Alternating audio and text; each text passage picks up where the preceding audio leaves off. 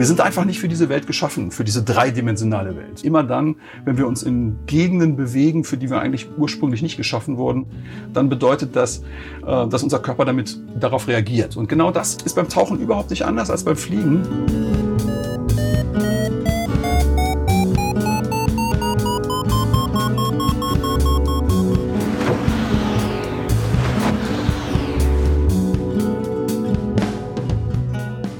Potsglitz, der Lugleits Podcast. Geschichten aus dem Kosmos des Gleitschirmfliegens. Heute mit Robby Löltgen und Lucian Haas am Mikrofon. Robby Löltgen aus Kerpen arbeitet seit 20 Jahren als professioneller Tauchlehrer. Oder besser gesagt, er ist Tauchlehrer-Lehrer das heißt, er bildet für die größte internationale Tauchschulorganisation PADI Instruktoren aus. Die Tauchausbildung bei PADI ist stark strukturiert und folgt überall auf der Welt den gleichen standardisierten Lehrinhalten. Von so einem Ansatz könnte auch die Gleitschirmszene profitieren, sagte Robby, der vor fünf Jahren selbst das Gleitschirmfliegen lernte. In diesem Podcast erzählt der 55-Jährige, warum Tauchen und Fliegen viele Parallelen besitzen und weshalb ihn beides gleichermaßen fasziniert. Er spricht unter anderem über die besonderen Herausforderungen, sich im dreidimensionalen Raum unter Wasser und in der Luft zu bewegen, über den Umgang mit Angst und Risiken, moderne und angestaubte Ausbildungsformate und wie er es schafft, an seinen Tauchspots auch immer wieder in die Luft zu kommen. Wenn du nun in Potsglitz eintauchst und dann auch in Zukunft weitere Geschichten aus dem Kosmos des Gleitschirmfliegens hören und die interessantesten News aus der Gleitschirmszene lesen möchtest, dann werde doch zum Förderer von Potsglitz und dem zugehörigen Gleitschirmblog Lugleitz. All das ist freiwillig, doch ohne freigebige Förderer könnte ich diese professionell und mit viel Herzblut produzierten Formate nicht aufrechterhalten. Als Förderer kannst du die Höhe deines Beitrags selbst bestimmen. Unentschlossenen empfehle ich als unverbindlichen Richtwert einen Euro pro Podcast-Folge und zwei Euro pro Lesemonat auf Lugleitz. Zahlungen sind ganz einfach per PayPal oder Banküberweisung möglich. Die zugehörigen Daten findest du auf der Website von Lugleitz und zwar dort auf der Seite Fördern.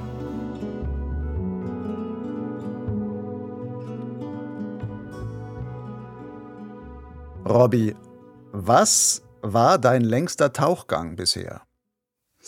Oh, da muss ich überlegen. Ähm, der längste Tauchgang wird ja, satt über zwei Stunden gedauert haben.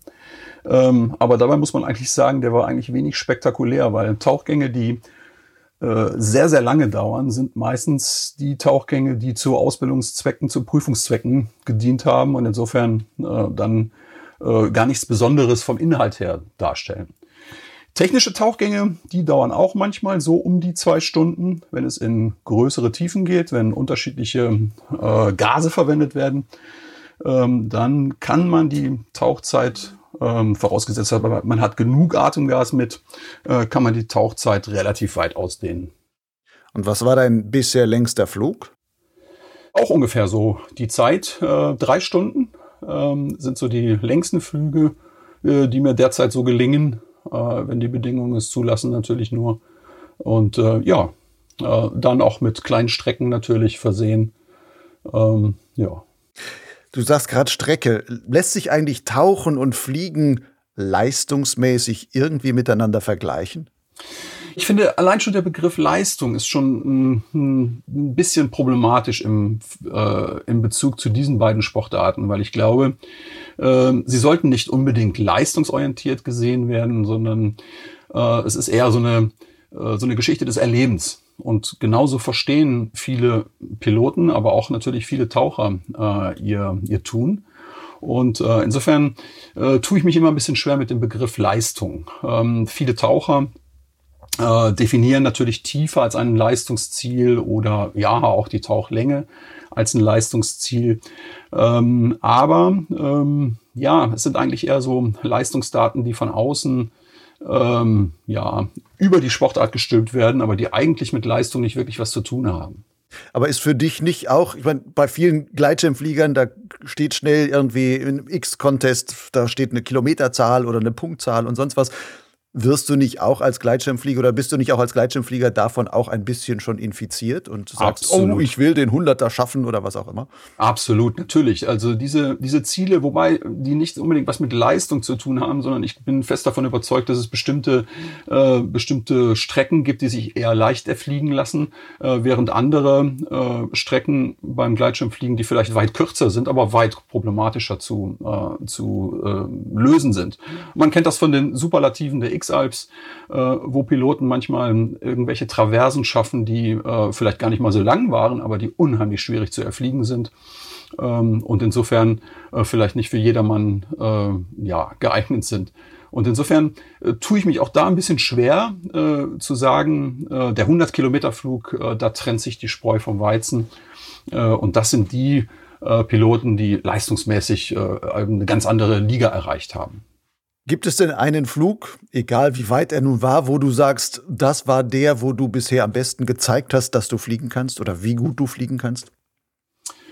Ja, auch schwierig. Also es hat immer mal wieder kleine Situationen gegeben, wo man äh, nachher sehr zufrieden mit sich war, weil irgendwas gelungen ist, ähm, wo man vielleicht sich länger in der Luft halten konnte als erwartet von vornherein, weil vielleicht tatsächlich nur äh, ein kurzer Abgleiter geplant war äh, und wo es dann doch ganz anders äh, ging. Aber ähm, ja, letztlich äh, äh, waren es auch manchmal Flüge, die etwas länger gedauert haben, äh, wo man äh, wo man vielleicht äh, dachte, ja, man kann jetzt nicht auf die andere Talseite, man kann nicht in das nächste Tal, aber es ist dann doch vielleicht gelungen. Und ähm, ja, dann hat es ähm, hat es schon äh, führt es natürlich zu einer zu einer tollen Zufriedenheit. Mhm. Und was war das zum Beispiel bei dir? Ja, in der Schweiz zum Beispiel letztes Jahr äh, hatte ich mit einem mit meinem äh, besten Flugkumpel äh, einen schönen Flug, ähm, wo wir äh, über Klosters geflogen sind. Ähm, und äh, ja, das war, das war wirklich äh, herausragend, weil wir uns über Stunden äh, letztlich in der Luft bewegen konnten und ähm, ja immer wieder das Tal rauf und runter fliegen konnten. Äh, mit, mit tollen Thermiken. Äh, ja, manche waren dann auch schwieriger, manche wieder einfacher. Es war ja ein herausragender Flug. Nun tauchst du seit über 20 Jahren. Das Fliegen, also das Gleitschirmfliegen, machst du seit ungefähr fünf Jahren. Wie kam es überhaupt dazu, dass du neben dem Tauchen auch noch angefangen hast zu fliegen? Ja, das Tauchen ist ja, ist ja äh, nicht nur eine, eine Beschäftigung, äh, die ich so freizeitmäßig unternehme, sondern das Tauchen ist, ist äh, betreibe ich ja nur seit vielen Jahren professionell. Ähm, aber um ehrlich zu sein, war das Fliegen schon immer so ein bisschen im Hintergrund in meinem Kopf. Schon äh, viele, viele Jahre länger als das Tauchen, witzigerweise. Ähm, aber ich habe es immer wieder geschoben. Ich habe immer wieder Anläufe gemacht durch einen Tandemflug, den ich irgendwo schnell einschieben konnte. Ähm, aber es ist nie dazu gekommen, dass ich äh, tatsächlich ähm, mich dann zu einer A-Schein-Ausbildung durchregen konnte, weil ich dann immer dachte, ich muss mehr Zeit dafür investieren. Und ähm, ja, vor fünf Jahren äh, habe ich mir dann die Zeit endlich genommen, nachdem ich viele Schlüsselerlebnisse hatte äh, mit äh, Gleitschirmfliegern, mit Gleitschirmpiloten, äh, wo ich dachte, ich muss endlich loslegen. Und äh, ja, ich habe es über zehn Jahre schleifen lassen, wenn man wenn man wenn man so will. Und äh, irgendwann war ich dann in der Situation zu sagen, so jetzt, wenn ich es jetzt nicht wirklich anfange, dann äh, äh, mache ich es nie. Und äh, habe dann nach einem Tandemflug, nach dem dritten oder vierten Tandemflug, äh, den ich mittlerweile unternommen hatte, habe ich gesagt, so heute Abend melde ich mich zu einer äh, A-Schein-Ausbildung an. Und das ist dann auch genauso gekommen.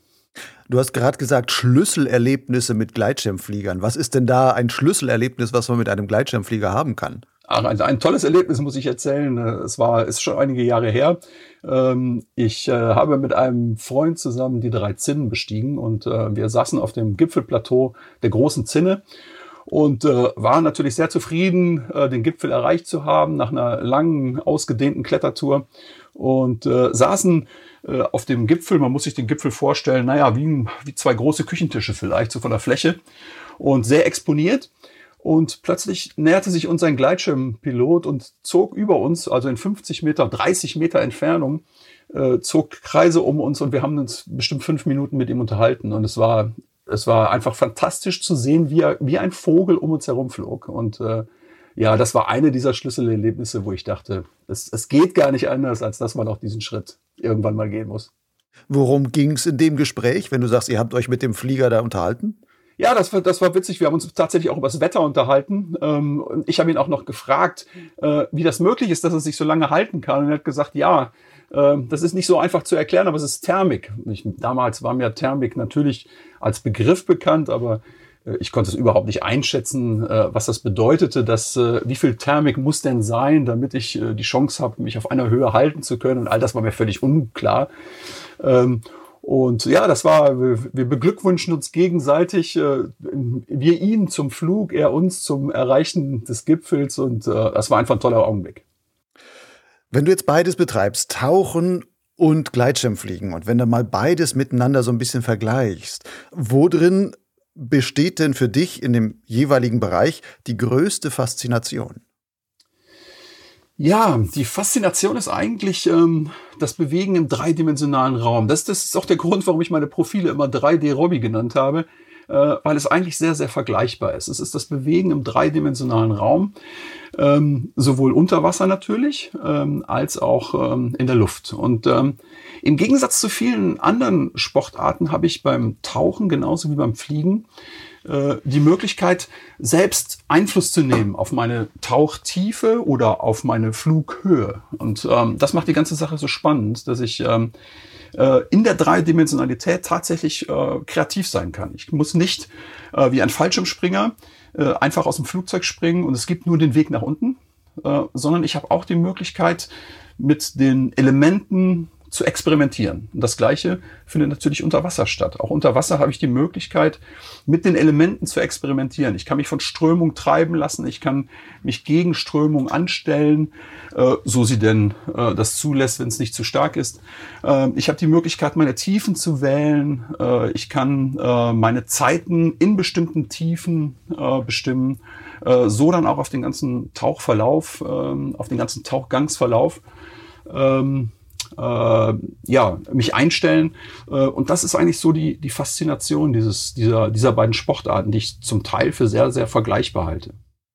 Gibt es denn etwas, wo du bei der Fliegerei, die du ja später angefangen hast, von deinen Tauchkenntnissen her irgendwie profitiert hast, wo du sagst, wow, da kann ich etwas quasi übertragen, obwohl es ein ganz anderes Medium ist, einmal Wasser, einmal Luft? Ja, auf jeden Fall. Ähm, es gibt ein paar Dinge, die sind äh, sehr ähnlich und ähm, es gibt ein paar Dinge, die sind auch komplett unterschiedlich. Und ähm, äh, wenn du mich jetzt äh, danach fragst, was, was konnte ich durchs Tauchen erleben oder lernen, was mir fürs Fliegen genutzt hat, dann ist es ganz klar diese körperliche Wahrnehmung. Beides ist sehr, sehr stark abhängig von der, von der eigenen körperlichen Wahrnehmung. bedeutet, ähm, äh, dir muss ich es nicht erklären, aber ähm, im Flug ähm, muss ich natürlich spüren können, wo kommen, wie bewegen sich Luftmassen, was machen die Luftmassen mit meinem Schirm, äh, in welcher Richtung äh, tendiert mein Schirm eher, äh, wie hoch ist mein Sinken, äh, kann ich kann ich Thermik spüren. Äh, all diese Dinge sind beim Tauchen sehr ähnlich. Beim Tauchen nennen wir das Tarieren, das heißt, ich muss ein Gefühl dafür bekommen, ähm, wie mein Körper in der, äh, im Wasser liegt und wie die Strömung auf meinen Körper einwirkt oder auch wie Tiefe und Sinken und Aufsteigen auf meinen Körper wirkt. Und genau äh, das ist das Entscheidende, weil ich muss immer auch mit dieser Information irgendetwas veranlassen. Beim Tauchen ist es so, ähm, ein übertriebenes Sinken ähm, muss ich dadurch ähm, stoppen können, indem, ich mein Tarierjacket mehr mit Luft fülle, so dass ich wieder in einen neutralen Status komme.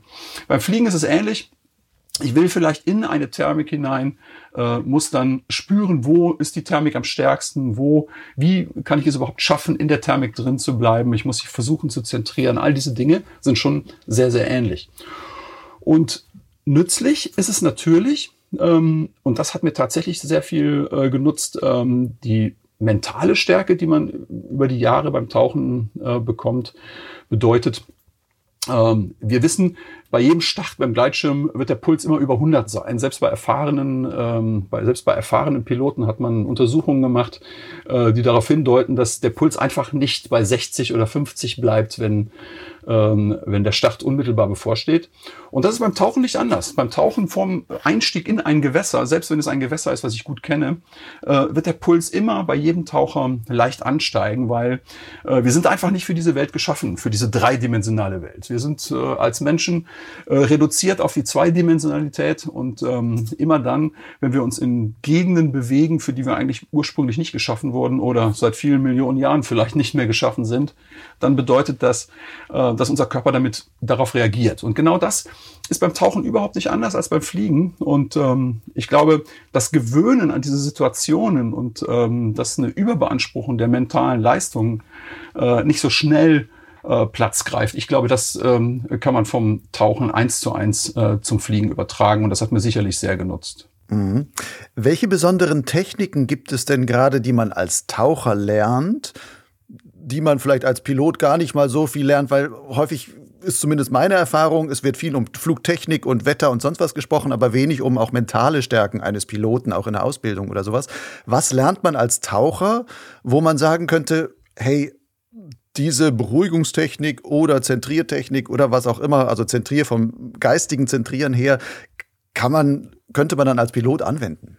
Äh, leider nicht. Also offiziell äh, gibt es gibt es sowas nicht als Lerninhalt, aber äh, die Techniken, die jeder von uns kennt ähm, oder die viele von uns kennen, äh, die kann man natürlich beim Tauchen genauso anwenden äh, wie beim Fliegen auch. Denn die Sinne zu schärfen äh, beim Tauchen, äh, es macht natürlich genauso viel Sinn wie beim Fliegen. Und es ist tatsächlich so, dass die ähm, ähm, die Bedingungen am Startplatz erstmal auf einen wirken müssen. Das ist beim Taucheinstieg nicht anders. Auch das äh, Tauchen oder der Beginn eines Tauchgangs, ähnlich wie der Beginn eines Fluges, darf nie in Hektik und Stress ausarten, so dass man überhaupt die Möglichkeit hat, die äh, Wahrnehmungen auf mein Umfeld äh, zu erweitern und nicht äh, vor einer ja vor einer dunklen Wand zu stehen und irgendwie in ein dunkles Loch zu äh, springen oder zu fliegen, sondern ich muss äh, versuchen äh, mich ähm, darauf zu reduzieren, ähm, dass ich äh, ruhig werde, dass ich ruhig atme, dass ich ähm, den Puls äh, in einem vernünftigen äh, Bereich halte.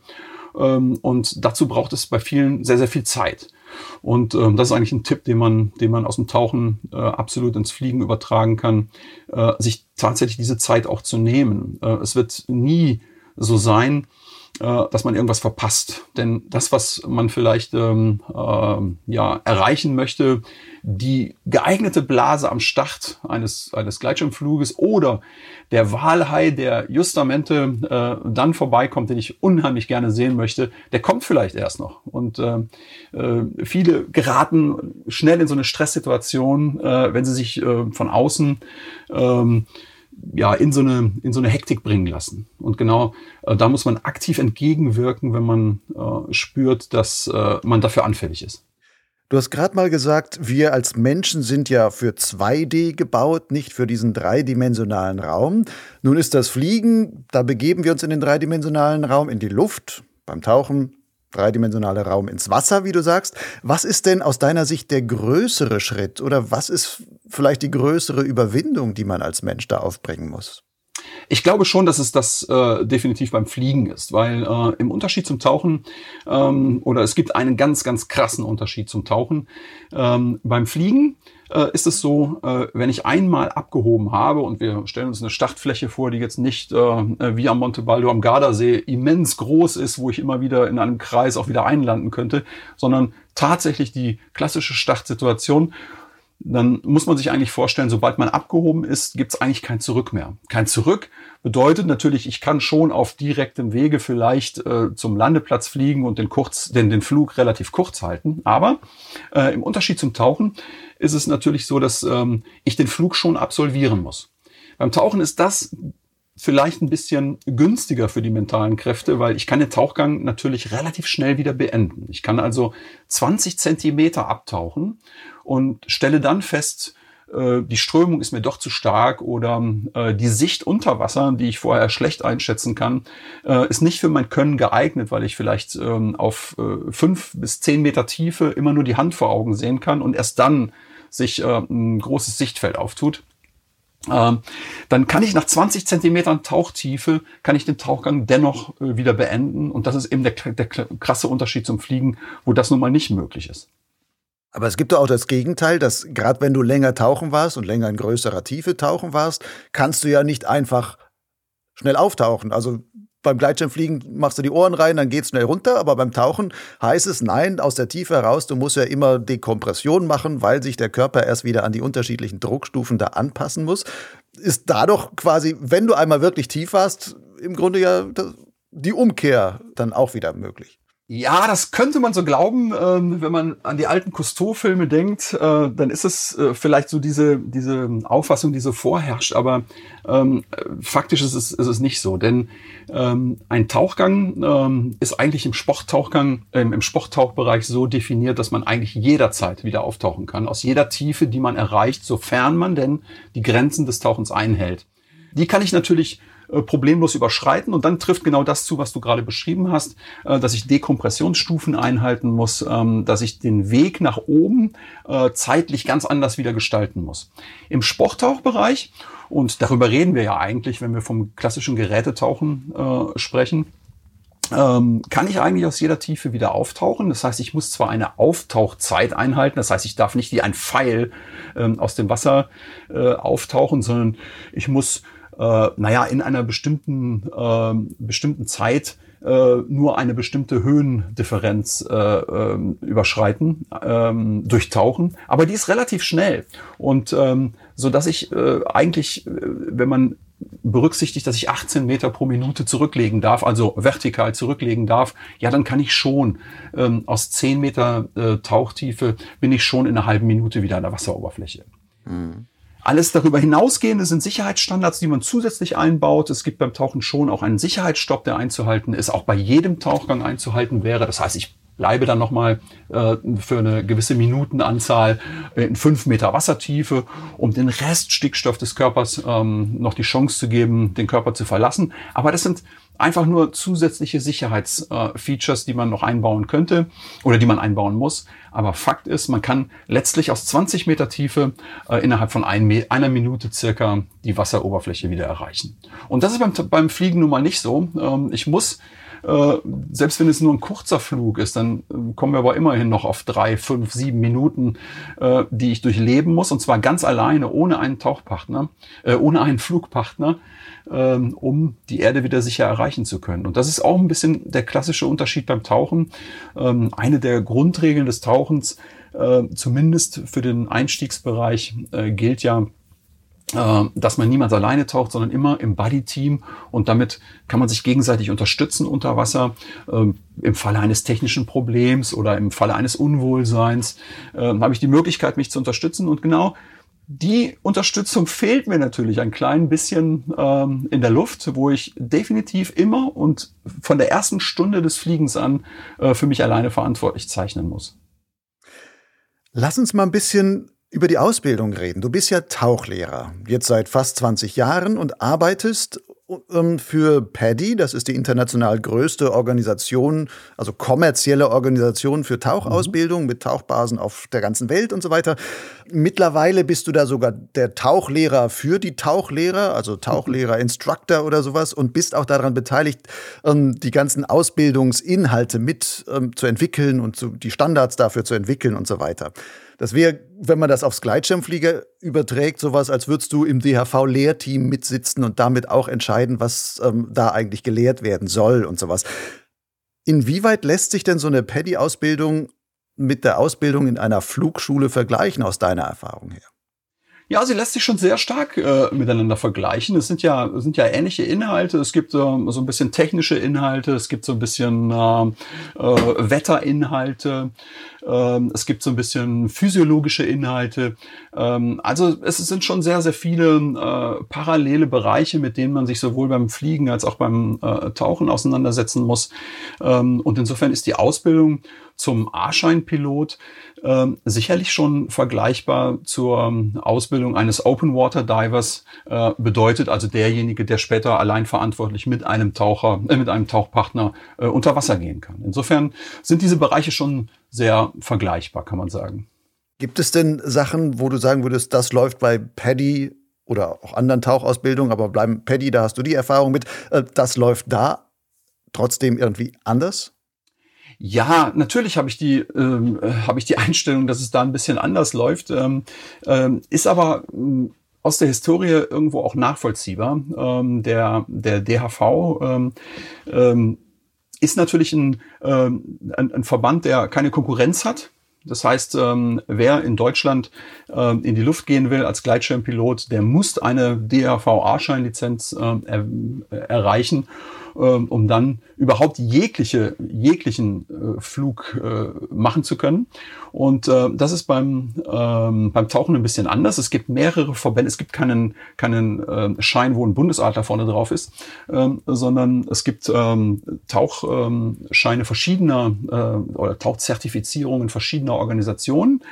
Ähm, und insofern gibt es da natürlich auch ein, ein, ein Konkurrenzverhalten zwischen den Organisationen, äh, was natürlich den Vorteil hat, äh, dass sie sich viel schneller weiterentwickeln müssen, ähm, als es eine verbandsorientierte ähm, äh, Organisation äh, tun kann überhaupt. Und ähm, insofern gibt es natürlich auch Unterschiede, äh, gerade ähm, im Bereich, als ich selbst den A-Schein damals gemacht habe, äh, musste ich schon manchmal so ein bisschen schmunzeln. Ähm, dass es noch so ein bisschen, naja, manchmal hatte man so ein bisschen den, das Gefühl, es ist noch eine leichte Staubschicht auf den Formularen, bildlich gesprochen, mhm. äh, weil noch sehr viel nach gleicher Art und Weise äh, funktioniert, wie, äh, wie die Dinge eigentlich schon vor 20, 30 Jahren äh, funktioniert haben werden.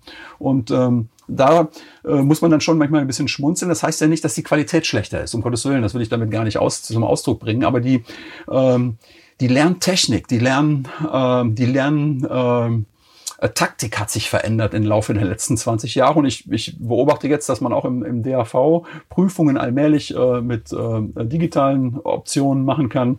Und äh, ja, dahin geht natürlich auch der Weg. Und äh, den hat die Tauchbranche vielleicht oder zumindest die, die Paddy, der Paddy-Bereich im Tauchen äh, schon sehr früh eingeschlagen und sehr erfolgreich eingeschlagen. Und äh, das bedeutet, äh, dass man äh, da schon etwas mehr am Puls der Zeit äh, unterwegs ist. Mhm. Du hast gerade von der Staubschicht auf den Formularen gesprochen. Was müsste man denn tun oder in welchen Bereichen würdest du sagen, da wäre es am dringendsten nötig, die Gleitschirmausbildung zu entstauben? Ja, ich glaube, dass, ähm, äh, dass es nicht mehr zeitgemäß ist, dass man ähm, zur Ausbildung eines A-Schein-Piloten äh, unbedingt ähm, eine, eine, eine bundesweite oder eine, eine bundesweit organisierte Prüfung äh, wahrnehmen muss, sondern äh, ich bin schon der Auffassung, äh, dass eigentlich jeder Fluglehrer vielleicht mit einer Zusatzausbildung in der Lage sein müsste, ähm, eine, eine, den Abschluss der Ausbildung zu zertifizieren. Ähm, weil ähm, gerade die Zahlen im, im Bereich des Gleitschirmsports sind ja in den letzten Jahren äh, deutlich angestiegen, so dass man sich auch die Frage stellen muss, äh, ist das noch zeitgemäß, dass wir, äh, dass wir alle A-Schein-Aspiranten ähm, äh, dann zu einem, zu einem Flugprüfer schicken müssen, was ja auch wieder ein organisatorischer Aufwand ist, der ja auch äh, finanziell sich kaum rechnet und äh, ähm, auch wirklich problematisch ist, manchmal durchzuführen, ähm, organisatorisch durchzuführen. Und äh, wäre es nicht sinnvoller, dass wir äh, Fluglehrer soweit zertifizieren, dass sie selbst ähm, äh, in der Lage sind, äh, dann auch die Prüfung letztendlich abzunehmen, so dass man es viel einfacher in den Ausbildungsablauf mit hineinbauen kann. Müsste man dafür aber dann nicht eigentlich die Ausbildungsinhalte irgendwie viel stärker standardisieren, dass du wirklich weißt, bei Flugschule A, wenn der da den A-Kurs gemacht hat, weiß ich ganz genau, was er gelernt hat. Wenn man heute bei den Flugschulen guckt, manche, ja, okay, die machen das seit 30 Jahren und die einen arbeiten vielleicht noch mit, äh, wer weiß, vielleicht gibt es welche noch, die mit irgendwelchen Folien arbeiten, die sie dann auf äh, ein Folienprojektor dann ähm, auflegen. Der nächste erzählt ein bisschen was von seiner Erfahrung. Der andere hat super best vorbereitete PowerPoint oder sonst irgendwie was. Aber ähm, was wirklich als Inhalt vermittelt wird. Natürlich gibt es so ein Curriculum, was dann auch vom DRV abgefragt wird in den Fragen und so weiter. Aber so wirklich den echten Standard, wo du wirklich sagen kannst, dieses Basiswissen kann ich bei allen genauso erwarten, ist ja im jetzigen System nicht wirklich absolut so garantiert. Was macht Paddy an dieser Stelle zum Beispiel anders? Ja, ich, ich, ich denke schon, dass es, dass es garantiert ist dadurch, dass ich natürlich einen Flugschüler zur Prüfung äh, zulasse äh, und äh, ihn natürlich dann einem Prüfer vorstelle, der ja letztendlich dann äh, sein Programm äh, absolviert. Äh, und dann zeigt der Flugschüler ja, was er vorher schon gelernt hat. Und in der Theorieprüfung ist es ja vergleichbar. Also letztlich gibt es schon diese Standards, die, die du ja auch beschrieben hast. Ähm, und äh, die Frage ist ja nur, wer überwacht diese Standards? Und ähm, äh, wer äh, zeichnet dafür verantwortlich, dass diese Standards eingehalten werden. Und du hast vollkommen recht, ähm, das gibt es in vielen Tauchsportverbänden auch, dass äh, genau nach gleichem ähm, äh, Modus verfahren wird. Der Tauchschüler ähm, schleppt vielleicht die Pressluftflaschen äh, während seines Kurses ständig von links nach rechts und belädt den LKW viel schneller als andere und bekommt dafür möglicherweise irgendwann am Ende sein Zertifikat als Open Water Diver. Das wäre fatal, wenn es so wäre, aber ich, ich denke schon, dass es sowas noch gibt. Ähm, aber im Paddy-System ist es äh, so, dass es äh, bedingt durch, ähm, ähm, äh, durch Fortbildungen, die die Tauchlehrer immer wieder wahrnehmen müssen, ähm, gibt es dann schon die Möglichkeit, ähm, immer wieder auch auf sie einwirken zu können, äh, so dass ähm, äh, ja darüber gewacht wird, äh, dass äh, die Standards eingehalten wird. Im Tauchsport gibt es zumindest im Paddy-System auch ein Qualitätsmanagement. Da unterscheidet sich Paddy ähm, im Wesentlichen von, von zahlreichen anderen Tauchsportorganisationen, die auf dieses teure Instrument der, des, der Qualitätssicherung verzichten. Äh, weil man kann sich schon vorstellen, dass es sehr aufwendig ist, eine Qualitätssicherungsabteilung äh, zu haben, die immer wieder sporadisch schaut, äh, die alle Unfälle untersucht, ähm, die ähm, immer wieder schaut, äh, nach welchem, äh, nach welchen Modi äh, wird in verschiedenen Tauchschulen ausgebildet, ähm, werden die Standards eingehalten, es werden ähm, Qualitätsmanagements, Fragebögen versandt an die Tauchschüler, die sie ja natürlich auch online ausfüllen können, so dass abgefragt wird, was hast du in deinem, in deinem Tauchkurs gelernt? Ähm, hast du da werden bestimmte Dinge dann auch ganz konkret abgefragt, so dass der Tauchschüler auch gar keine Chance hat, eigentlich ähm, irgendetwas anzukreuzen äh, und im Sinne eines potenziellen Guttuns zu einem äh, Tauschlehrer äh, zu agieren. Das gelingt ihm gar nicht, weil er nicht genau weiß, was der Hintergrund dieser Frage ist. Ähm, so dass auf diese Art und Weise geprüft werden kann, halten sich alle unsere Tauchlehrer auch an diese Standards, die für uns alle so wichtig sind, ähm, weil sie natürlich dann durch diese weltweite Konsistenz, ähm, äh, durch die äh, weltweite Konsistenz der Ausbildung, die absolut gleich sein soll auf der ganzen Welt, äh, dann einen relativ hohen Standard äh, erreichen kann. Man weiß, man kann sich heute darauf verlassen, der Open Water Diver, im, der im PADI-System in Deutschland ausgebildet wurde, der kann in Thailand tauchen gehen und derjenige, der ihn in Thailand mit auf sein Tauchboot nimmt, weiß, weiß genau, was dieser Mensch äh, in seiner Ausbildung gelernt hat. Mhm. Das ist beim, das ist beim Gleitschirmfliegen leider nicht so, sondern äh, da sind die Ausbildungsverordnungen äh, in jedem Land äh, deutlich anders, äh, bis hin zu nicht vorhanden. Wenn man sich jetzt auch so eine Gleitschirmausbildung anguckt, okay, man kann den A-Schein machen, das ist im Grunde alle Flugfertigkeiten, die man theoretisch so braucht. Ob man dann am Ende praktisch alles schon so kann, wie man es sinnvoll wäre, ist immer die Frage. Dann gibt es noch den B-Schein und dann kommt eigentlich nichts. Wenn man sich jetzt so ein Paddy-System anguckt, da gibt es allein, glaube vier mindestens vier Grundstufen, so Bubble Maker, Scuba Diver, Open Water Diver, ähm, Dive Master, aber darunter gibt es noch etliche Subpakete, nenne ich das mal. Ja. Alles Mögliche, was man da machen kann. Was habe ich jetzt stehen? Zum Beispiel irgendwie Digital Underwater Imaging Driver, Diver Propulsion Vehicle Diver, Drift Diver, Dry Suit Diver, Enriched Air Diver, alles so Zusatz. Ähm, ja, Scheinchen, die man wahrscheinlich da machen kann. Wäre so etwas auch fürs Gleitschirmfliegen sinnvoll, dass man es viel stärker in Einzelsektionen unterteilt, dass man zum Beispiel sagt, du hast gezeigt, du kannst wirklich gut zoren fürs Küstenfliegen beispielsweise mhm. und dann es gibt einen Schein für du kannst wirklich gut Thermik fliegen oder du kannst wirklich gut Ground handeln und sowas und dass man sowas entsprechend viel systematischer aufbaut? Absolut, absolut. Du sprichst mir eigentlich aus der Seele. Genau das war auch mein Gedanke, als ich äh, irgendwann das Ausbildungssystem äh, der äh, des DHVs durchblickt habe und äh, erkannt habe, wo, ähm, wie, wie es genau funktioniert und dass wir eigentlich, wenn wir ganz ehrlich sind, äh, ja eigentlich nur einen A-Schein brauchen und das war's. Ähm, und ähm, viele andere Länder organisieren es etwas anders und ähm, packen viel mehr Bestandteile in diese A-Schein-Ausbildung.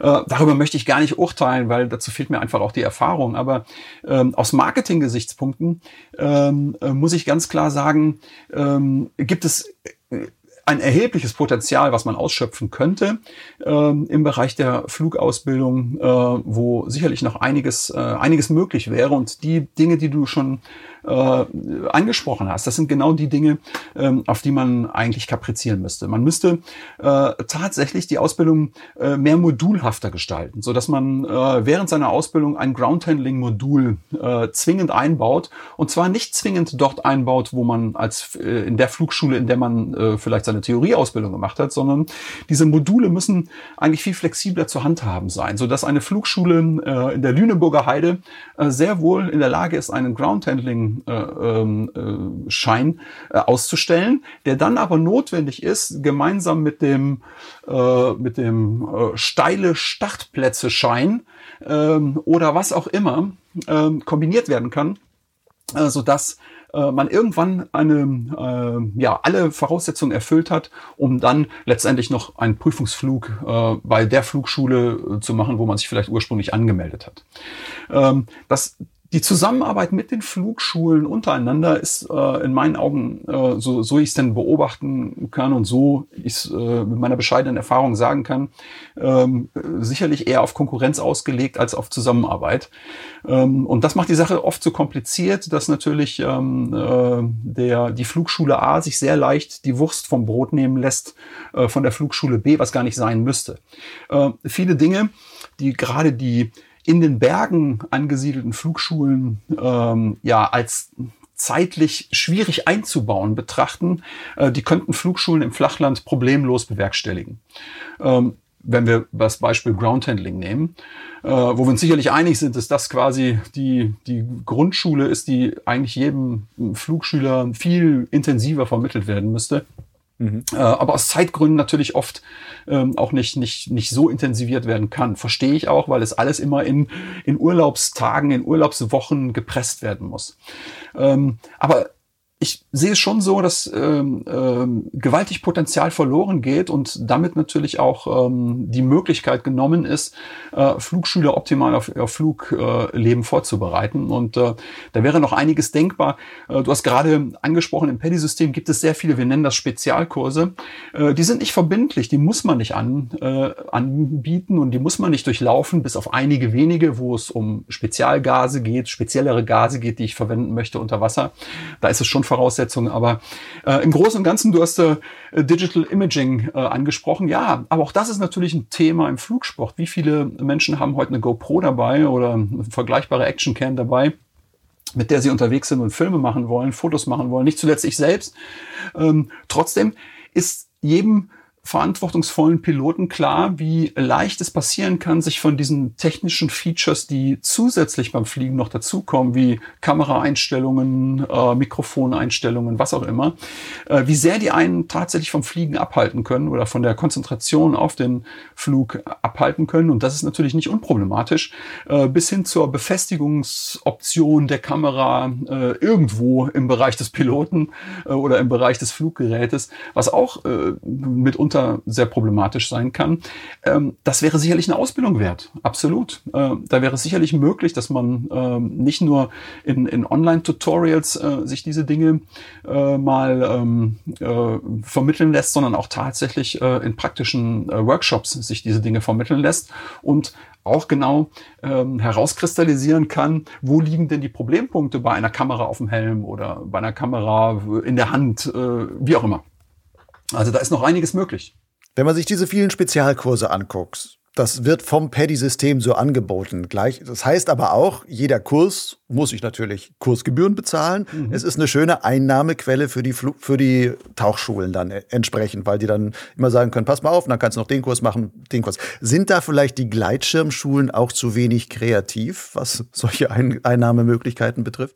Ja, man muss natürlich tatsächlich sagen, äh, ich glaube nicht, dass sie zu wenig kreativ sind. Ich glaube einfach, dass es einen immensen Zeitaufwand bedarf, äh, bis man äh, diese Ausbildungsteile dieser Spezialkurse in ein in ein standardisiertes Korsett gepresst hat und sie einem in dann ja dann Fluglehrer zur Verfügung stellt. Das ist also wirklich sehr, sehr viel Aufwand. Nur hier ist eben ein Unterschied vom DHV zu einer professionellen Organisation wie PADI gegeben, die das für die Tauchschulen zur Verfügung stellt. Also das hat sich nicht, äh, im, im, Regelfall hat sich das nicht ein Tauchlehrer ausgedacht, ähm, wie äh, man unter Wasser äh, Strömungstauchen am besten vermittelt, ähm, sondern das ist durch die Tauchsportorganisation ähm, erstellt worden und jeder Tauchlehrer kann diese ähm, äh, Spezial Ausbildung auf Instructor-Niveau, also auf Lehrerniveau, ähm, ähm, sich ausbilden lassen und darf dann diese, äh, diesen Spezialkurs unterrichten. Und das wäre natürlich sicherlich auch etwas, was äh, eigentlich auch eher äh, in die Aufgabe, in den Aufgabenbereich eines Dachverbandes gehört und nicht in eine Flugschule, weil dann sind diese Dinge auch nicht mehr miteinander vergleichbar. Sie sollen ja für den Instructor relativ einfach zu vermitteln sein. Dann muss der Instructor aber auch wissen, wie vermittle ich es denn? Was ist denn wichtig? Welche, ähm, welche Gegenstände benötige ich, um das zu vermitteln? Äh, welche äh, Inhalte soll ich vermitteln? Äh, welchen Zeitaufwand muss ich äh, berechnen, um zu vermitteln. Und ähm, ja, all diese Dinge werden vorher festgeschrieben und an, die, an denen kann sich der, der äh, Tauchlehrer dann orientieren, um ähm, beispielsweise das Fotografieren oder das Filmen unter Wasser äh, ähm, ja, vermitteln zu können und äh, anderen Leuten beizubringen. Nun sind diese Ausbildungsstrukturen im Gleitschirmfliegen ja in der Regel national geprägt. So wie DAV, da kriegst du das halt für den deutschen Schein und du kannst in Österreich einen Schein für Österreich und Deutschland machen. Die kooperieren ein bisschen. In mhm. der Schweiz machst du den Schweizer Schein, der ein bisschen anders strukturiert ist und so weiter. Wäre es eigentlich nicht viel sinnvoller, mehr in die Richtung zu denken, man bräuchte eigentlich so ein international gültiges System, ein international ähm, irgendwie angepasstes System, wo, ähnlich wie so ein Paddy, aber wo du sagst, auf, auf Gleitschirm ähm, bezogen, wo dann DHV dann ein bisschen seiner Macht abgeben müsste oder sowas, wo man sagt, man harmonisiert das, zumindest vielleicht erstmal europaweit oder sowas. Vielleicht wäre so ein Ausbildungssystem was für eine EHPU, also als europäische Gleitschirmorganisation. Absolut.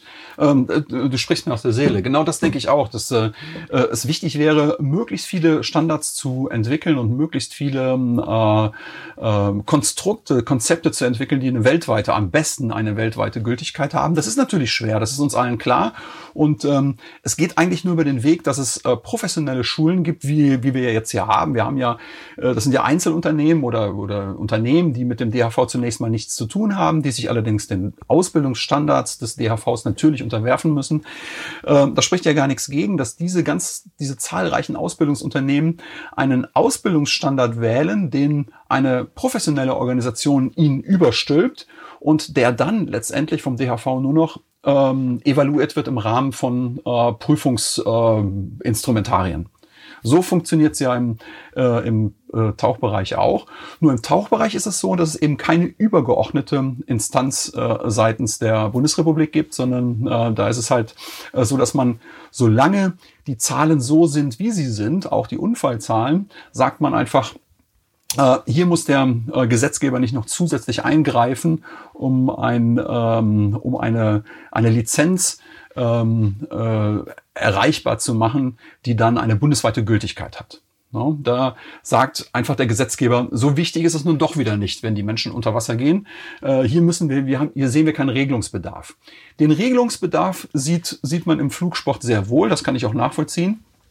Äh, weil man durch sein Fluggerät möglicherweise ja in ganz andere Bereiche eintrifft. Man gefährdet ja möglicherweise nicht nur sich selbst, sondern äh, durch entsprechende Fluggeräte möglicherweise eine Vielzahl von Menschen.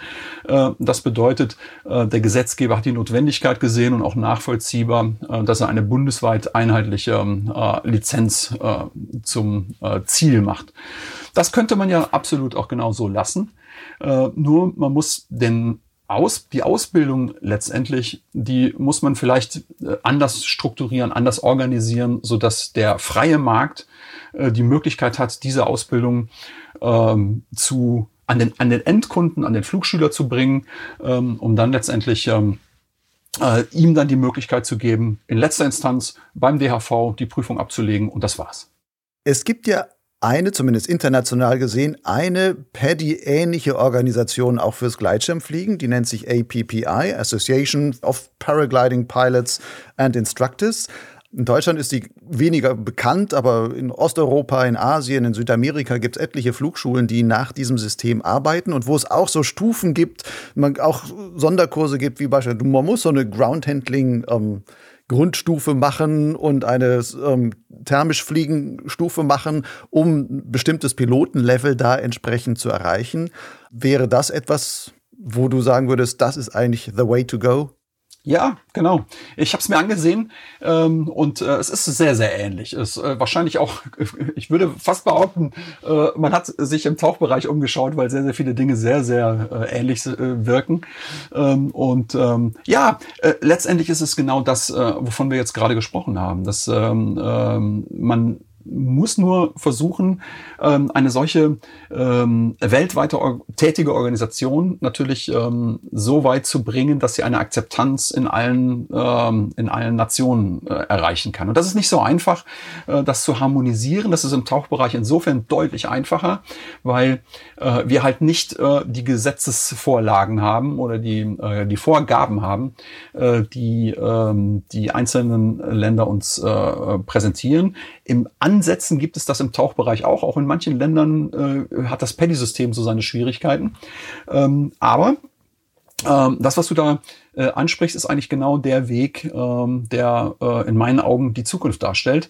Nur, ähm, es gibt halt wenig, ähm, ja, man, man spürt wenig Initiative, dass äh, von Seiten der äh, europäischen Verbände eine solche Organisation äh, für sich nutzbar gemacht wird, dass man die Vorteile eines solchen Systems ähm, äh, annimmt, ohne ähm, ohne sich selbst irgendwo nachteilig darzustellen. Das ist gar nicht nötig, denn ich glaube tatsächlich, dass auch ähm, äh, wenn man den DHV als Institution sieht, äh, der hat gewaltig viel zu tun und ähm, äh, würde wahrscheinlich gar nicht, ähm, äh, würde wahrscheinlich gar keine, äh, keine Bereiche verlieren, sondern äh, sie könnten ihre Schwerpunkte ganz anders setzen und vielleicht ähm, ähm, könnten sie auch den Fokus äh, mehr äh, in andere Bereiche richten, wo sie einfach unschlagbar sind.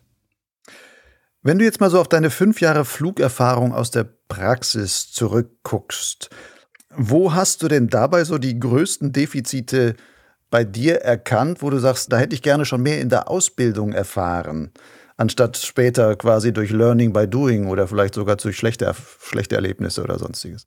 Also ich, ich persönlich kann gegen meine eigene Ausbildung gar nicht äh, gar nichts sagen, sondern äh, sie ist äh, absolut standardkonform abgelaufen, nach dem, was ich selbst über das Ausbildungssystem weiß äh, und bin auch sehr zufrieden mit der Ausbildung. Ähm, äh, trotzdem äh, glaube ich, dass es ähm, äh, dass eins in meiner eigenen Ausbildung arg zu kurz gekommen ist, was mich wahrscheinlich von vornherein ähm, schneller weitergebracht hätte, wenn ich den Wert damals schon äh, erkannt hätte und das ist der Bereich Ground Handling. Ähm, ich finde, und jüngst in der DHV-Zeitung witzigerweise ähm, erscheint ein Bericht, äh, der eigentlich genau das äh, zum Inhalt hat, wo, wo ich schon seit, seit Jahren drüber nachdenke, ähm, dass über den über die die Beschäftigung mit Groundhandeln so viele Dinge vermittelbar sind, ähm, dass, dass ich denke, dass dieser Bereich in der Ausbildung einen viel größeren Raum einnehmen müsste. Ich verstehe absolut, warum die Flugschulen ähm, dazu nur selten in der Lage sind, äh, denn Groundhandling wird immer nur da eingeschoben, wo es denn gerade zeitlich nichts, wo zeitlich keine Flüge machbar sind, weil es gibt eine Mindestanzahl Flüge zu erreichen in einer möglichst kurzen Zeit, äh, damit jeder Flugschüler auch wirklich zufrieden ist und mit einem äh, Ausbildung Ausbildungsabschluss äh, dann auch seinen Urlaub beenden kann oder äh, seinen Teilurlaub beenden kann. Äh, das verstehe ich alles äh, sehr genau, nur ähm, es ist wirklich äh, schade, dass der Bereich Groundhandling äh, nicht ähm, äh, ja, verbindlich äh, in einem Ausbildungskonzept so verankert ist, äh, dass eigentlich keiner mehr drum rumkommt, äh, viele Stunden auf der, auf der Wiese zu verbringen. Und ähm, äh, da könnte man einwirken äh, seitens äh, des DHVs, dass man auch äh, bestimmte Zeiten vorgibt. Also man muss äh, Zeiten, könnte Zeitennachweis äh, erbringen lassen, äh, die mit Groundhandling äh, in Verbindung stehen und so weiter. Also da sind verschiedene Konstrukte denkbar. Aber ähm, ich glaube, dass, dass es wirklich sehr, sehr wichtig ist. Und wenn ich nicht ähm, selbst diesen, diesen Wert erkannt hätte, wäre ich wahrscheinlich auch in der Zeit, in der ich äh, jetzt fliege, nie so weit gekommen, ähm, dass äh, es wichtig ist, ähm, zu begreifen, wie wichtig dieses, diese Tätigkeit des Ground Tenants ist äh, und so dann äh, seine eigenen Flugfertigkeiten relativ schnell auf ein vernünftiges Maß zu bringen. Lassen wir mal dieses Thema Ausbildung damit gut sein. Du bist ja als Tauchlehrer Ausbilder heute in der ganzen Welt unterwegs. Ähm, derzeit vielleicht nicht wegen Corona und so weiter, da äh, ist das auch alles eingeschränkt, aber in der Zeit, wenn du unterwegs bist oder demnächst wieder unterwegs sein kannst, aber jetzt auch rückwirkend, ähm, hast du da eigentlich immer deinen Schirm mittlerweile dabei? Ja, absolut, genau so ist es. Es ist wirklich witzig, ähm, dass äh, ich mir angewöhnt habe, ähm, bei meinen ganzen äh, Prüfungswochenenden, die ich ja tatsächlich überall auf der Welt mehr oder weniger wahrnehmen kann, äh, dass ich auch eben meinen kleinen äh, Schirm immer dabei habe. Ich habe so einen äh, Leichtschirm äh, mir dann vor ein paar Jahren zugelegt äh, mit einem Leichtgurtzeug, in einem kleinen Retter, äh, einem leichten Helm, so dass ich ähm, ein Flugzeug, ein vollkommenes äh, Fluggerät immer dabei habe, was genau fünf Kilo wiegt. Äh, also als Handgepäck in jedes äh, Flugzeug auch mitzunehmen ist und ähm, tatsächlich mit Helm, Vario, äh, Retter, Schirm und Gurtzeug komme ich genau fünf Kilo. Mhm. Und äh, das ist auch vom Ausmaß her so, dass es immer im Handgepäck dabei ist und ich nutze es tatsächlich äh, hier und da immer wieder zum, äh, zum Fliegen, wenn ich in den Alpen unterwegs bin, äh, sowieso. Ähm, aber eben auch darüber hinaus ähm, äh, versuche ich immer auch ein Fluggerät dabei zu haben und jede Möglichkeit zu nutzen, äh, das äh, mal einzusetzen. Lässt sich denn das Tauchen und Fliegen auf Reisen vernünftigerweise wirklich so kombinieren, weil ich meine, viele Tauchspots sind, das ist klar, immer an der Küste, du brauchst das Meer. ähm, kann man da immer auch irgendwie vernünftig fliegen gehen? Findet man da immer was? Es ist manchmal gar nicht so einfach. Man muss manchmal sehr kreativ sein. Äh, wenn ich jetzt äh, mir vorstelle, ich äh, mache eine Prüfung auf Mallorca äh, und bin ein Wochenende mit äh, Tauchern unterwegs auf Mallorca, dann habe ich natürlich die Möglichkeit, an ähm, jeden Küstenort Mallorcas zu kommen, um da äh, die unterschiedlichen Windrichtungen zu erreichen und kann problemlos noch ein paar Stunden soaren gehen, wenn es denn passt von, Wetter, von der Wettersituation.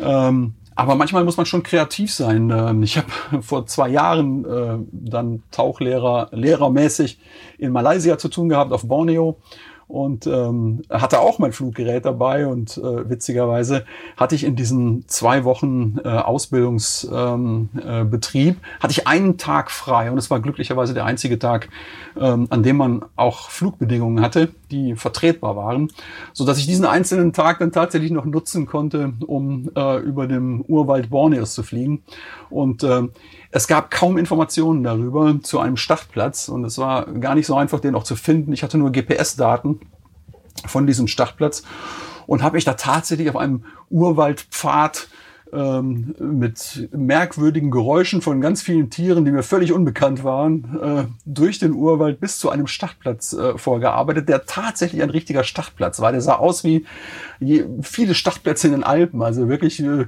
man könnte fast sagen, eine perfekt gemähte Wiese ähm, und konnte dann tatsächlich einen, einen Traumflug äh, über den Urwald Borneos machen. Ähm, natürlich ganz allein und damit natürlich auch mit einem mit einem anderen Risiko, ähm, als es der Fall ist, äh, wenn ich äh, in Annecy in einer Startreihe stehe. Ähm, aber dennoch vom Erlebnischarakter, vom Erlebniswert her natürlich ganz, ganz was Besonderes. Und ähm, ja, ähm, man muss sicherlich kreativer sein und man muss ähm, auch vorbereitungsmäßig äh, muss man seinen, seinen Katalog abarbeiten, äh, was an Informationen notwendig ist, um dann auch wettermäßig, da gibt's natürlich diese Apps, die wir alle kennen, äh, die gibt's vielleicht in anderen Bereichen der Welt nicht so oder die greifen nicht so auf die Daten oder man hat den Datenpool nicht so zur Verfügung, äh, den man vielleicht von Mitteleuropa gewohnt ist. Ja, aber es geht, es funktioniert. Du hast gerade kurz gesagt, ja, wir wissen wie Risiko, weil ich war da alleine unterwegs. Wenn du mal beides vergleichen würdest, Tauchen und Fliegen, und gerade wenn man alleine tauchen geht, würdest du sagen, das eine ist riskanter als das andere? Und wenn ja, welches? Nein, ich würde eigentlich nicht sagen, ähm, dass äh, beides krass unterschiedlich ähm, riskanter wäre. Nein, ich glaube, es ist absolut vergleichbar und wenn man die Unfallzahlen und ähm, äh, ja die Auswirkungen aus Unfällen sieht, dann ist es auch tatsächlich vergleichbar. Nur äh, man muss natürlich berücksichtigen, wenn wenn man äh, klassisch äh, in Mitteleuropa äh, Gleitschirmflüge unternimmt, äh, dann wird man nur selten alleine am, äh, am Startplatz sein, wenn ich offizielle Startplätze nutze ähm, oder äh, wenn ich Flug, klassische Fluggebiete nutze, dann wird immer, ähm, werden immer auch noch andere Menschen da sein. Ähm, das ist beim Tauchen genauso. Ich habe immer auch noch andere Menschen um mich herum, wenn ich tauche. Äh, wenn ich vom Tauchboot austauche, dann werde ich selten alleine auf einem Tauchboot sein, sondern es wird, ich werde Teil einer Tauchgruppe sein. Äh, wenn ich mit einem Tauchpartner irgendwo in einen See in Deutschland ähm, zum Tauchen gehe, habe ich immer einen Tauchpartner dabei. Das wird der Regelfall sein. Und so genau so ist es beim Fliegen ja auch. Äh, der Unterschied in der Luft ist natürlich ein anderer und in der Luft äh, passieren aber äh, interessanterweise auch die wenigsten Unfälle, sondern Start und Landung sind das Problem und da sind im Regelfall auch Menschen. Ähm, das heißt, so alleine bin ich ja eigentlich gar nicht. Wenn ich aber jetzt dieses Malaysia-Beispiel nehme, äh, da bin ich natürlich alleine. Ich weiß nicht, ob in äh, den nächsten 14 Tagen da überhaupt noch mal jemand vorbeigekommen wäre. Ähm, und wenn ich irgendwo im Urlaub, äh, im Urwald gelandet wäre in einem Baum, da würde ich wahrscheinlich heute noch hängen. Ähm, bedeutet, ähm, solche ähm, ausgesetzteren äh, Fluggebiete, ähm, ausgesetztere Locations, äh, die sind dann wieder eher vergleichbar mit einem Hike and Fly, den ich ähm, irgendwo vielleicht im Alpenbereich mache, der vielleicht in der Nähe eines Fluggebietes ist, aber äh, dann doch eben ein halbes Tal weiter, äh, wo deutlich weniger äh, Publikumsverkehr herrscht. Und dann ist das wieder eher vergleichbar. Aber ähm, sind wir ehrlich, ähm, auch diese einsamen Hike-and-Fly-Trails, ähm, die werden ja auch nicht von der großen Masse der ähm, Gleitschirmpiloten genutzt. Wenn du schon nicht erst vor fünf Jahren, sondern von schon deutlich früher mit dem Fliegen angefangen hättest, du hast ja schon früher mal drüber nachgedacht und so weiter, wärst du dann vielleicht eher Fluglehrer als Tauchlehrer geworden? Wahrscheinlich, wenn es damals so gekommen wäre, wäre das wahrscheinlich so. Äh, heute sehe ich es äh, ganz klar anders, weil ähm, ich, muss, ich muss zugeben, dass ähm, äh, im Tauchbereich natürlich irgendwann äh, der professionelle Teil äh, völlig den, den Hobbyteil überwogen hat und ähm, mir das natürlich ähm, ja heute zum Teil auch etwas fehlt. Ich mache nur, nur noch deutlich weniger Tauchgänge zum reinen Privatvergnügen, ähm, wo ich äh, die Chance habe, Walhaie oder Mantas zu filmen oder zu, zu sehen. Ähm, das ist heute weit weniger möglich, zeitlich, ähm, als, ähm, als es früher mal der Fall war. Ähm, dennoch ähm, äh, war das, war das der richtige Weg für mich aus meiner persönlichen Sicht, das so zu tun. Ähm, aber wenn das Fliegen vor dem Tauchen gekommen wäre, hätte sich das wahrscheinlich ähnlich entwickelt, ähm, weil man schon immer ähm, ja, auch nach vorne schaut und guckt, was geht noch, was kann man noch machen, was, ähm, was befriedigt einen oder wo werden die eigenen Bedürfnisse ähm, am ehesten äh, ja, zu einer Zufriedenheit äh, gebracht. Und deswegen glaube ich schon, dass es, wenn es umgekehrt gewesen wäre, hätte man, äh, wäre ich wahrscheinlich heute auch äh, im Flugbereich irgendwie äh, anders, äh, anders vorgegangen. Jetzt mittlerweile bin ich so weit, dass ich sage, ja, auf gar keinen Fall. Äh, jetzt darf sich das auf gar keinen Fall wiederholen, äh, weil ich mir das so ein bisschen auch wirklich als, ähm, als Rückzugsort ähm, ähm, kreiert habe, um zu sagen, äh, ich möchte nicht eine Parallelwelt zwischen Tauchprofession und Flugprofession erreichen, sondern hier soll der Genuss und das Erleben definitiv im Vordergrund bleiben. Wenn du auch beides nochmal vergleichst, Tauchen und Gleitschirmfliegen, würdest du sagen, auch von jetzt 20 Jahre Tauchen und natürlich mit deiner Profession dahinter, äh, ist ähm, vieles auch unter einem sehr geregelten Bereich. Aber würdest du da sagen, dass vielleicht das Gleitschirmfliegen sogar ähm, einen länger hungrig hält als das Tauchen, weil sich im Gleitschirmfliegen doch vielleicht noch mehr Unterschied, also mehr verändert als beim Tauchen selber? Nein. Weil das Absolut. Wetter immer anders ist und beim Tauchen sagst du, okay, wenn ich in der Karibik tauchen gehe, habe ich eigentlich fast jeden Tag äh, dieselbe Wassertemperatur und die Strömungen sind eigentlich auch immer die gleichen, die ich da antreffe. Ja, könnte man glauben, muss ich aber, muss ich aber ganz klar sagen, nein. Ich glaube, es ist äh, wirklich so, dass beides äh, auf gleichem Niveau äh, noch Reize zur Verfügung stellt, die, äh, die wirklich viele Jahre anhalten. Ähm, und äh, du hast natürlich recht, wenn ich immer an derselben Stelle tauchen würde, äh, dann würde ich wahrscheinlich jeden Fisch mit Namen kennen irgendwann und äh, morgendlich begrüßen. Aber äh, so ist es ja glücklicherweise nicht, sondern äh, die Welt hat so viele Küstenregionen, die sich betauchen lassen, ähm, bis hin zu äh, Topspots inmitten ähm, der, der Weltmeere, ähm, so dass immer noch, wirklich immer noch genug Möglichkeiten und ich tauche wirklich schon viele Jahre, äh, immer noch, ich hätte noch genug auf meiner List, äh, auf meiner To-Do-List, die ich gerne noch besuchen würde. Ähm, und wo es halt einfach nie, nie gereicht hat oder nie gepasst hat vom zeitlichen äh, her, dass, es, dass ich es realisieren konnte. Und äh, obwohl ich sicherlich im Tauchbereich schon, schon ähm, äh, Top-Erlebnisse hatte, ob ich mit hunderten Hammerhaien ähm, äh, in Cocos Island tauche ähm, oder ob ich mit Mantas äh, auf den Malediven tauche, äh, ganz egal. Ähm, es gibt immer noch Dinge, die ich gerne erleben würde, auch im Tauchbereich. Ähm, und das ist beim Fliegen genauso. Äh, wenn ich immer den gleichen Abgleiter jeden Morgen mache, ja, dann ändert sich das Wetter, das ist richtig. Und ich kann irgendwann einschätzen, äh, ist das Wetter flugtauglich, ja oder nein. Und dann segle ich runter und das war's. Aber auch das Fliegen hat, ähm, und ich habe das an meinem Malaysia-Beispiel gesehen, es hat einfach äh, ungeahnte Möglichkeiten.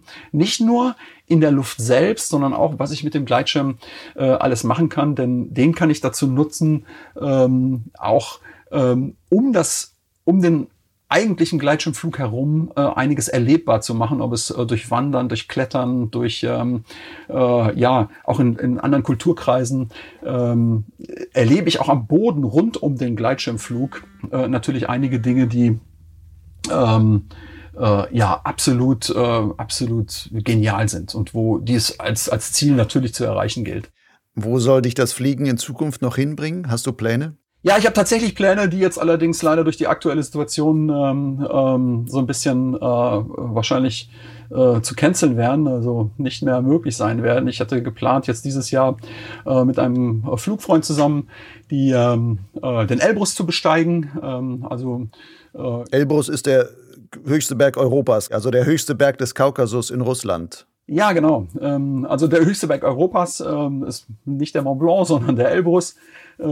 Und ähm, das als, als Flugziel äh, ist sicherlich ein, ein schönes Ziel, ähm, weil ähm, die Startchance äh, am Gipfel des Elbrus doch relativ hoch sind, äh, wenn man den Gipfel denn dann erreicht. Es gibt ja zwei Gipfel. Welchen würdest du denn nehmen? Das ist, glaube ich, relativ egal. Es gibt tatsächlich zwei Gipfel, aber es ist, glaube ich, relativ egal, weil sie äh, fast gleich groß sind, gleich hoch sind und die gleichen Startoptionen bieten. Insofern äh, wäre das relativ egal. Ähm, sie liegen ja auch quasi äh, Luftlinie äh, wenige hundert Meter nur auseinander. Ähm, Insofern äh, wäre das nicht das Thema, sondern äh, das Schöne ist, dass die Gipfel halt relativ einfach startbar wären, ähm, was natürlich auch dann die Option äh, bieten würde, dass tatsächlich auch ein Flug möglich sein könnte äh, mit einer hohen Wahrscheinlichkeit äh, und man den Schirm nicht wieder nach unten tragen muss. Okay, dann ist das wegen Corona für dieses Jahr vielleicht äh, gecancelt, aber ich drücke dir mal die Daumen, dass das dann vielleicht 2021 doch noch was wird mit dem Elbrus und du dann darunter fliegen kannst. Ja, vielen Dank. Robby, ich danke dir für ähm, die vielen Hintergrundinformationen über Tauchausbildung und die Vergleich mit dem ganzen Fliegerei und sowas. Es ist schon spannend, da immer solche Parallelen zu sehen, auch so aus zwei unterschiedlichen Welten und gerade dieses die Vorstellung, dass 3D, also Bewegen im 3D-Raum in der Luft und unter Wasser, dass das doch so viele Parallelen und Ähnlichkeiten hat, fand ich jetzt echt spannend. Ja, vielen Dank, Lucian, dir auch für dein Gespräch. Und äh, ja, ich bin ein großer Fan deines Blogs. Insofern bin ich natürlich auch äh, sehr geehrt, dass du mich eingeladen hast zu diesem Gespräch, zu diesem Podcast. Und ähm, ja, vielen Dank.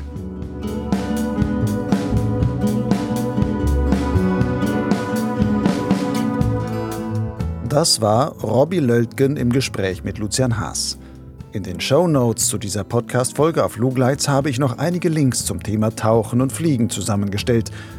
Wenn du nun gerne weitere interessante Geschichten aus dem Kosmos des Gleitschirmfliegens hören möchtest, so findest du bereits mehr als 30 Folgen unter dem Label Podcast auf meinem Blog Lugleitz oder auf Soundcloud. Podsglitz ist auch in allen großen Podcast-Katalogen wie iTunes, Spotify, Google Podcast etc. zu finden. Am einfachsten ist es, wenn du Podsglitz direkt in deinem Podcast-Player abonnierst.